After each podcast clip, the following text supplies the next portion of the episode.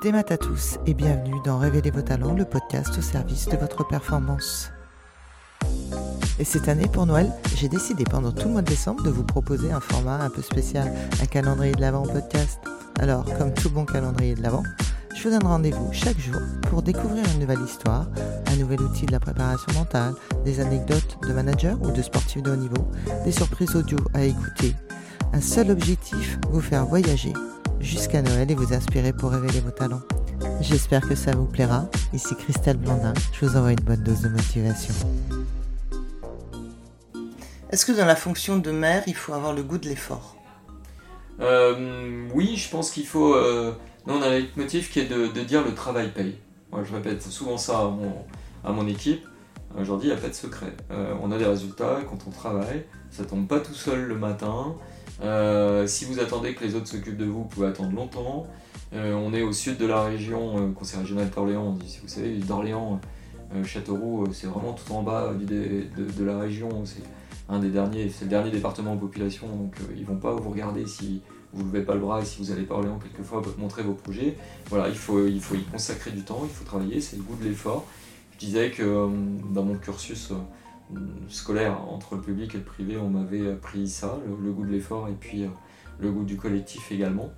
Et, euh, voilà, je, crois que dire aux gens que euh, on peut travailler sans, euh, sans faire d'efforts, ce serait leur mentir. Je me rappelle d'un truc qui m'a marqué quand j'étais gamin, c'est au guignol de l'info, euh, il y avait euh, souvent des petites scénettes, tout ça, et, c'était euh, euh, à Monaco, euh, le prince euh, euh, régnier qui emmenait euh, son fils euh, devant un distributeur de billets. Euh, le fils mettait la carte bancaire dans le distributeur, l'argent sortait, et le prince disait à son fils, tu vois, travailler c'est ça.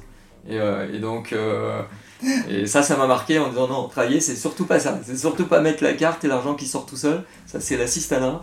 Et, euh, et si tu veux gagner ta vie, si tu veux être fier de, toi, euh, il faut avoir le goût de l'effort, il faut te, te dépasser.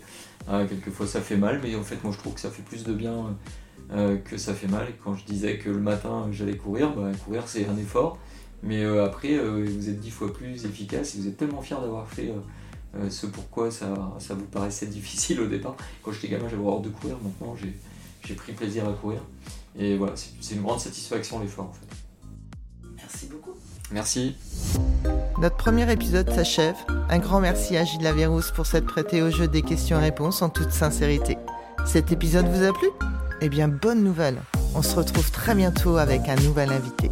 En attendant, si vous souhaitez continuer à être l'architecte de votre réussite, rejoignez la communauté K Mental et Performance sur Instagram, Facebook ou www.mentalesperformances.bzh. N'hésitez pas à nous partager votre expérience et vos retours. Merci, Kenavo.